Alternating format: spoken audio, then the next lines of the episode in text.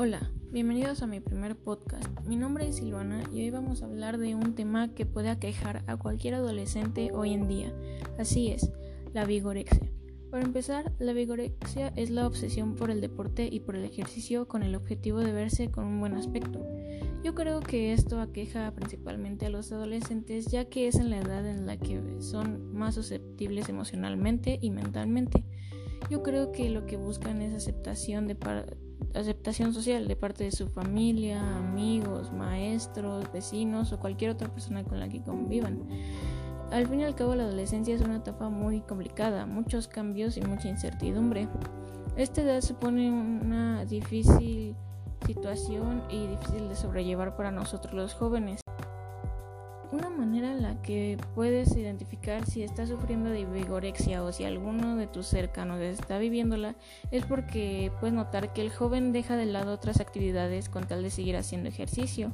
Otra es que manifiesta una imagen alterada de su cuerpo. Aunque esté bien, él quiere seguir mejorando. Altera su menú. Junto con el ejercicio, el adolescente elude comer grandes cantidades con el fin de mejorar su cuerpo. Prefieren pasar más tiempo en el gimnasio que junto a sus compañeros.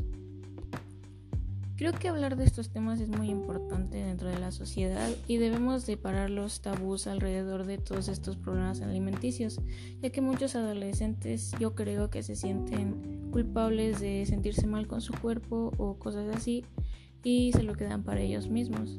Así que yo creo que el primer paso para superar estos trastornos es hablarlo sin prejuicios con tus papás y una manera de ayudarlos es informar tanto a los padres como al joven de qué está pasando. Primero se tiene que pasar por una etapa de aceptación, de saber que estamos mal y que necesitamos ayuda.